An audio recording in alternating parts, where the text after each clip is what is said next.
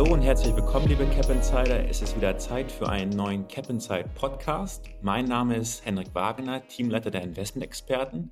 Und heute soll es um Nachhaltigkeit gehen und wie das in Zusammenhang mit den Rohstoffen steht. Nachhaltig und Rohstoffe das ist ja schon in den letzten Wochen, Monaten, ja wenn nicht schon Jahren immer ein großes Thema gewesen. Und dieses möchten wir heute auch gerade im, ja, im Hinblick der Energiewende mit Escha Berlenbach, ESG-Analystin von Erik genauestens besprechen. Hallo Escha, grüß dich. Hi Hendrik. Hi Escha, wo erwische ich dich? Du sitzt wahrscheinlich in der Schweiz. So ist es ja. so ist es, wunderbar. Ist ein äh, sehr spannendes Thema, die Nachhaltigkeit und Rohstoffe.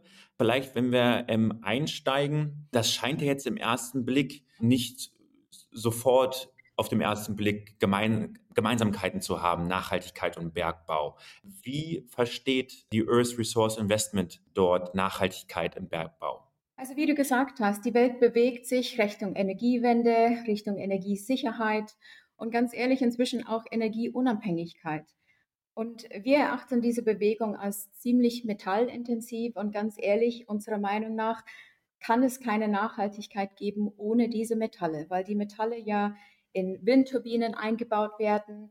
Sprich nur, wenn man nur von Kupfer spricht, äh, sprechen wir dann schon von fünf Tonnen Kupfer pro Megawatt Energie. Und wenn man von einer Offshore-Windturbine spricht, dann sind wir dann schon hochgefahren auf 15 Tonnen pro Megawatt. Und wenn man dann überlegt, dass die Windturbinen, die in den 90er Jahren eingebaut worden sind, das waren ja ein Megawatt, die waren so ungefähr groß wie, wie die Statue of Liberty. Inzwischen mhm. schauen wir uns ähm, Windturbinen an, die in der Größenordnung von 9 bis 13 Megawatt Energie sind und die sind so groß wie, ja, wie der Eiffelturm. Das ist natürlich eine richtig metallintensive Bewegung, die wir da sehen. Und man kann das dann eigentlich nicht nur auf Wind belassen. Wenn man die Elektrofahrzeuge betrachtet, sind wir jetzt gerade im Moment auf 10 Millionen Stück, die auf den Straßen unterwegs sind. Und man erwartet dann bis 2025, das ist jetzt nur drei Jahre in der Zukunft, über 77 Millionen Elektrofahrzeuge. Und das ist, das geht unserer Meinung nach ohne Metalle und ohne Bergbau ganz einfach nicht. Ja, also keine Energiewende in dem Sinne, wie wir uns das vorstellen, ohne die passenden Rohstoffe letztendlich. So ist es. Jetzt ist ja der Begriff Nachhaltigkeit nicht so richtig greifbar. Wie definiert ihr diesen? Es gibt ähm, über 70 Definitionen von Nachhaltigkeit und genau da liegt das Problem.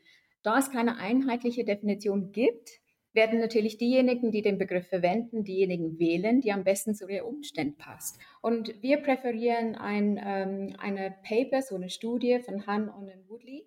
Die haben in ihrer akademischen Arbeit ähm, die Definitionen komplett auseinandergenommen und ähm, haben sich dann reduziert auf elf Stück. Das ist natürlich dann auch wiederum schwierig, weil man sagt, ja, das ist ja nicht greifbar, jetzt haben wir dann schon wieder elf.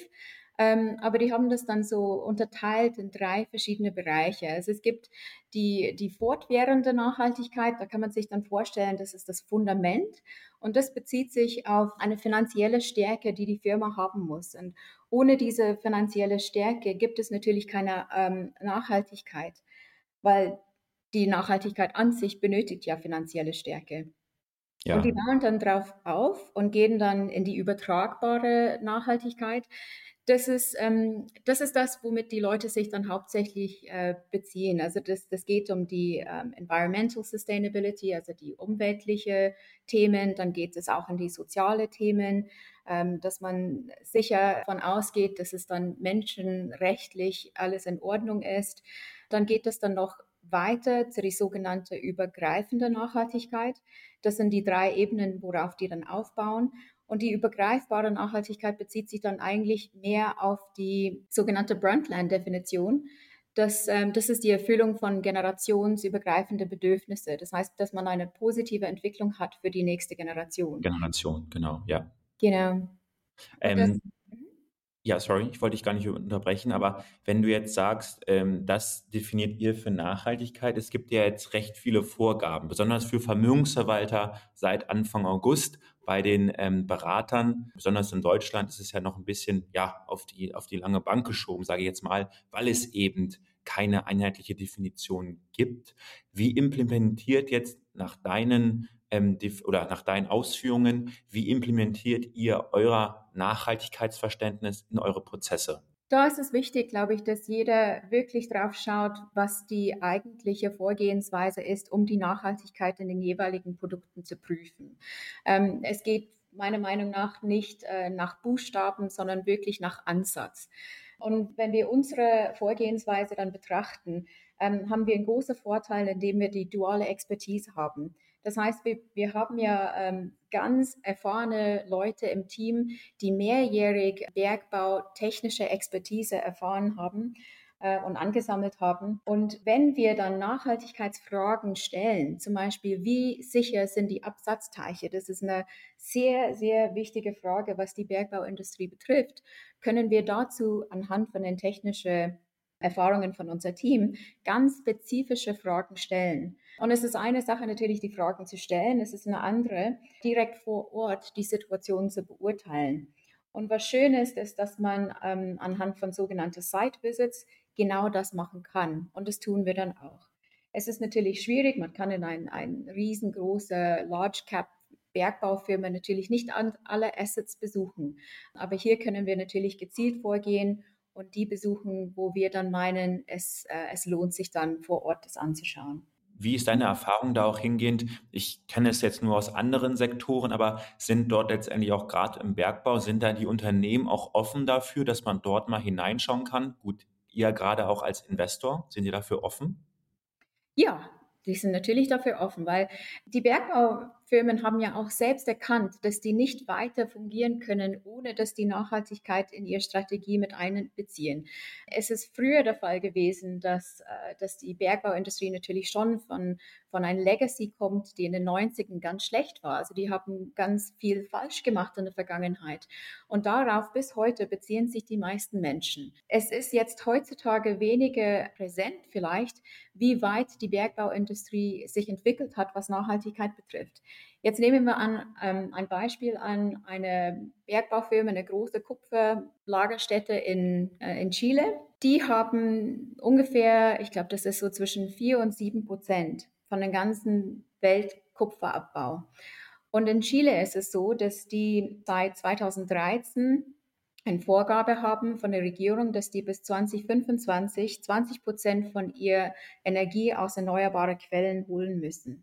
Die Bergbauindustrie ist da jetzt in, in diesem Fall, in diesem Firma, ist, ist einen Schritt weiter gegangen und sagt oder hat sich vorgenommen, bis 2025 100 Prozent auf erneuerbare Energie ihr Bergbau zu betreiben.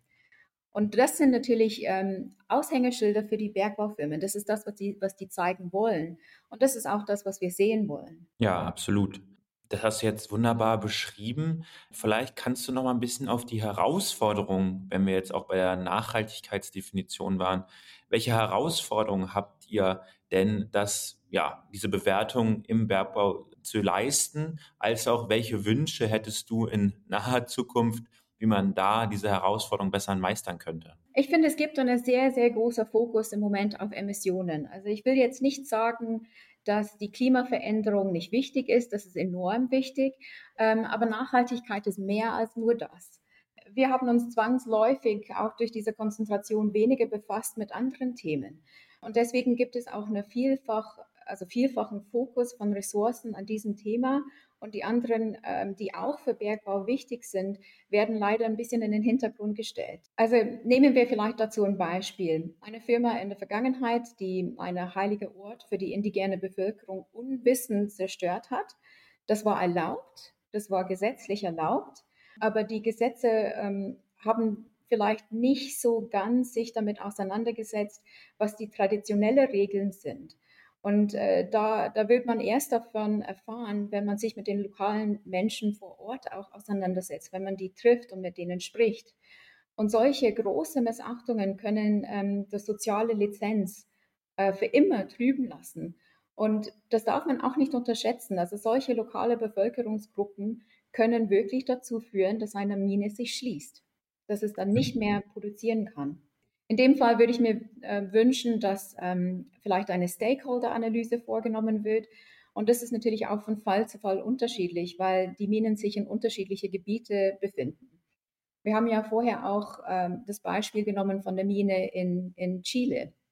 da haben die natürlich sehr viel Wind und sehr viel Sonne. Und es ist sehr einfach für den ähm, zurückzugreifen auf Wind und, und, und Sonne als Energiequellen. Aber wenn wir zum Beispiel eine andere Mine betrachten, die in, ähm, in Schweden ist und unter arktischen Bedingungen arbeitet, dann äh, können wir natürlich nicht von denen verlangen, dass die in, in derselbe Weise eine gleiche Menge äh, Solar- und Windenergie beziehen können. Das wäre natürlich nicht fair. Deswegen ist es so, dass man ähm, von Fall zu Fall die Minen betrachten müssen. Die haben eine Flotte, eine Dieselflotte komplett umgewandelt in eine elektrische Flotte. Das heißt, die, die transportieren mhm. ihr O alles komplett elektrisch. Wow, das ist wirklich beeindruckend. Ähm, das sind ja, das ist ja schon mal ein gutes Beispiel, wo ich eigentlich gerne auch noch drüber sprechen würde. Du hattest es vorhin schon angesprochen, dass äh, wir haben da Research betrieben, wir 770 Millionen Tonnen Kupfer in den nächsten 22 Jahren benötigen. Du hast gerade eben schon mal weitere Entwicklungen im Bergbau angesprochen, ja auch zur Erzeugung von erneuerbaren Energien. Ähm, was kann denn der Bergbau noch zur Energiewende beitragen? Vielleicht müssen wir diese Zahl, die 770 Millionen Tonnen, erstmal ein bisschen in Kontext setzen. Das ist das, wie du richtig gesagt hast, dass man in den nächsten 22 Jahren benötigt. Aber einfach, man, man muss sich einfach bewusst sein, das ist dieselbe Menge, die die komplette Menschheit bisher abgebaut hat. Also seit Anbeginn der Zeit sind 700 Millionen Tonnen Kupfer abgebaut worden. Wow. Und wir wollen in den nächsten 22 Jahren 770 Millionen Tonnen Kupfer abbauen. Jetzt kann man dann fragen, warum so viel? Ähm, wir haben ja auch die, die Energiewende betrachtet. Wir haben am Anfang äh, davon geredet, wie viel gebraucht werden in die Windturbinen. Aber egal, was man hier betrachtet, Kupfer wird gebraucht. Das ist jetzt nicht nur die Spulen, das ist auch Infrastruktur. Wir haben auch von Elektrofahrzeugen gesprochen. 9 Prozent von den Autoverkäufen waren in 2021 Elektrofahrzeuge. Und Bloomberg berichtet, dass diese steigen wird auf ca. 40 Prozent bis 2030. Und das ist auch mit einem enormen Anstieg an Kupfer verbunden. Wenn man mhm. überlegt, dass ein Verbrennungsmotor ca. 23 Kilo Kupfer benötigt, hat ein Plug-in-Hybrid schon mal 40 und dann nochmal das Doppelte, also 83 Kilogramm in ein batteriebetriebenes Elektrofahrzeug. Und das hört dann da nicht auf. Also dann braucht es natürlich auch noch dazu die Ladestationen. Ja. In 2021 berichtete die International Energy Agency von 1,8 Millionen öffentliche Ladestationen und die Prognosen ähm, liegen über 100 Millionen bis 2040. Das sind, das, das sind enorme Zahlen. Ja, ähm, hältst du das für realistisch? Das ist die Frage. Also wenn ich das betrachte von der Bergbauseite her, ist die erste Frage, die mir in den Kopf kommt, wo soll denn das ganze Metall herkommen? Also mhm. wenn man, man kann ja von Recycling sprechen, ja klar, aber äh, man muss ja erstmal bedenken, dass das ganze Kupfer, das jetzt gerade im Moment eingebaut wird, wird die nächsten 20 bis 40 Jahren drin bleiben. Und das, was wir jetzt rausholen aus ähm, vorherigen Windturbinen, die zum Beispiel jetzt gerade das, das Ende von ihrem Lebenszyklus erreichen, die, die, die sind wesentlich kleiner und haben wesentlich weniger Kupfer zur Verfügung. Man kann Kupfer sehr gut recyceln. Also das ist eine von den Metallen, die, die recht ähm, pur wieder rauskommt. Also das, das, das ist ja nicht das Problem. Das Problem liegt, äh, glaube ich, erstens an die Menge und zweitens auch ans Design. Also vieles wird jetzt nicht mit Nachhaltigkeit und End of Life heute designt. Also wenn man, wenn man überlegt, wie man ein schönes Elektrofahrzeug baut, denkt man nicht dran, ob es dann zum Schluss einfach ist, alle Elektrofahrzeuge, Batterien über alle verschiedenen Marken in gleicher Weise abzubauen, also zu recyceln. Apple macht das natürlich sehr gut. Die haben ihr Daisy, ihr Roboter, die inzwischen ein ich glaube, es ist 23 verschiedene iPhone-Modelle, die sie äh, zerlegen kann, inzwischen sogar unter 20 Sekunden. Und die sind sogar einen Schritt weiter gegangen und haben, glaube ich, einen zweiten und dritten äh, Roboter gebaut. Dave kümmert sich um Magnete und Taz kümmert sich um Rare Earth Elements. Aber das ist alles innerhalb von einer Firma. Und wenn man zum Beispiel die verschiedenste Elektrofahrzeugfirma betrachtet, die bauen ihr Batterien alle unterschiedlich. Das heißt, wenn es dann darum geht, die Batterien wieder auseinanderzulegen, um an die Materie Materialien äh, zu kommen, ist es nicht mehr so ganz so einfach, weil die alle unterschiedliche Formate haben. Es ist aber nicht Weil nur. sie auch alle die beste Batterie entwickeln möchten letztendlich. So ist es, ja. Und ähm, es, ist, es ist aber auch nicht nur Design. Also ich habe irgendwo gelesen, dass es eine Studie gegeben hat, dass es über 200 Millionen alte Telefone in den Schubläden von Deutschland liegen. Und ich war dann so erschreckt und bin selbst dann in unsere Schubladen alle durchgegangen und wir haben vier gefunden und die dann auch entsorgt. Also ich habe auch ganz sicher noch ein iPhone SE und iPhone 8 in der Schublade, das weiß ich ganz genau. ähm, wir hatten jetzt gerade eben schon über E-Mobilität gesprochen und ich werfe jetzt nochmal eine Zahl in den Raum. Und zwar wurden vergangenes Jahr äh, 89 Millionen Tonnen Lithium abgebaut. So, jetzt hast du vorhin schon so wunderbar beschrieben, dass der Anteil an E-Fahrzeugen enorm ja, sich steigern soll und auch vorgeschrieben ist, dass dieser sich steigen soll. Audi, VW, alle großen Marken stellen auf E-Mobilität um. Jetzt frage ich mich, ähm, wo kommt denn dieses ganze Lithium eigentlich her und wie passiert das nachhaltig, wenn wir das so schnell, also in so einer Geschwindigkeit abbauen müssen? Also unsere Analysten sagen mir, dass es mehr als genug Lithium auf unserem Planet gibt und dass es auch Möglichkeit gibt, die Produktion relativ schnell hochzufahren. Ähm, es gab neulich mal ein Infographic, die ich gesehen habe, ähm, dass Australien sogar innerhalb, innerhalb ein paar Jahre ihre Produktion vervierfacht hat. Ähm, mhm. Aber da gehen wirklich die Meinungen auseinander. Das, ähm, wir haben ja irre Zahlen in den Raum geschmissen heute. Und wenn man dann überlegt, dass es trotzdem viel Lithium gibt, der Bedarf daran steigt auch. Insgesamt muss man dann auch noch betrachten, wie viel Pushback es gibt von der Bevölkerung. Also obwohl es dann viel Lithium gibt, ist es nicht unbedingt sehr einfach dran zu kommen, weil es dann Environmentalist-Gruppen gibt, die dann sagen, okay, nein, wir müssen ähm, erstmal die Permits anschauen. Das ist alles natürlich richtig und hat auch ihr Platz. Aber das bedingt natürlich auch, äh, dass die Minen mit etwas Verzögerung auch gebaut werden. Und eine Mine wird, kann nicht einfach von heute auf morgen hochgefahren werden. Also wenn wir dann von Minen sprechen, die jetzt erstmal in, ins Laufen kommen, es dauert teilweise 10 bis 15 Jahre, bis eine Mine erstmal zum Laufen kommt. Ja, liebe Isha, wir kommen schon wieder zum Ende. Vielleicht noch eine abschließende Frage. Wenn du einen Wunsch frei hättest, welche positive Entwicklung würdest du gerne im Bergbau sehen in naher Zukunft? Da würde ich mich vielleicht auf das Reporting beziehen. Also von der Reporting-Seite hat sich auch vieles in den letzten Jahren getan. Ähm, es findet inzwischen auch eine Konsolidierung statt. Ähm, SASB zum Beispiel kollaboriert mit der GRI seit 2020 und beim COP26 wird auch bekannt gegeben, dass die ISSB, also die International Sustainability Standards Board, gegründet wird, das auch eine weitere Kollaboration ermöglicht. Und das macht natürlich die Arbeit für den Minengesellschaften einfacher, wenn alles ähm, wie zusammengetan wird in einem Topf. Auf der Bewertungsseite wird, wird es auch gerade untersucht. Das, das ist vielleicht ein bisschen mehr challenging. Da, das Problem ist, dass, dass da hängt recht viel davon inzwischen ab auch zum Beispiel das Reporting, was die Regulatorik betrifft. Und hier gibt es echt eine Reihe von Herausforderungen, finde ich. Also eine Untersuchung von der ESMA hat jetzt neulich mal die Probleme aufgelistet und auch für die Europäische Kommission zusammengefasst. Die haben eine Bestandsaufnahme gemacht von circa 59 Rating Agencies, die aktiv sind in Europa und die haben auch einen Mangel an Transparenz festgestellt, die haben einen Mangel an Vergleichbarkeit festgestellt, an standardisierten Daten. Das ist jetzt ähm, in keinster Weise zu sagen, dass diese Rating Agencies schlecht sind, die sind alle hervorragend. Das Problem ist mit der Vergleichbarkeit zum Beispiel, dass man gewisse Punkte unterschiedlich betrachten kann. Wenn man auf der sozialen Seite zum Beispiel Employees betrachtet, dann könnte man vorgehen, indem man sagt, was ist Employee Turnover, also was, äh, wie häufig ähm, verliere ich dann meine Mitarbeiter.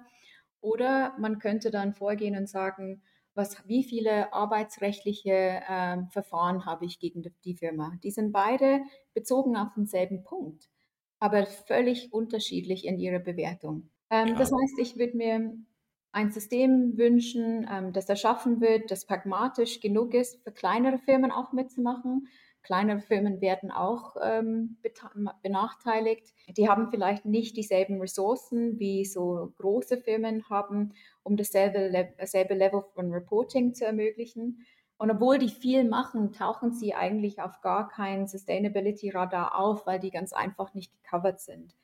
Das heißt, ich würde mir wirklich wünschen, dass es ein pragmatisches System geschaffen wird, auch für diese kleinere Firmen, dass die auch mitmachen können. Das Problem hier ist aber, dass es granulär genug ist und industriespezifisch genug ist, um wirklich gelten zu lassen. Ja, dann hoffe ich, oder ich drücke dir Daumen, dass dein Wunsch in Erfüllung geht und dass letztendlich dort, dort auch diese kleinen Unternehmen besser dran partizipieren können. Escha, vielen, vielen Dank für deine Einblicke äh, zum Thema Nachhaltigkeit und Rohstoffe. Es hat sehr viel Spaß gemacht und ich hoffe, wir können dann ja vielleicht im nächsten Quartal nochmal ein Update geben, ob dein Wunsch in Erfüllung gegangen ist. Danke, Henry. Vielen Dank, liebe Cap fürs Zuhören und viel Spaß dabei. Bleiben Sie sportlich und bis zum nächsten Mal. Tschüss.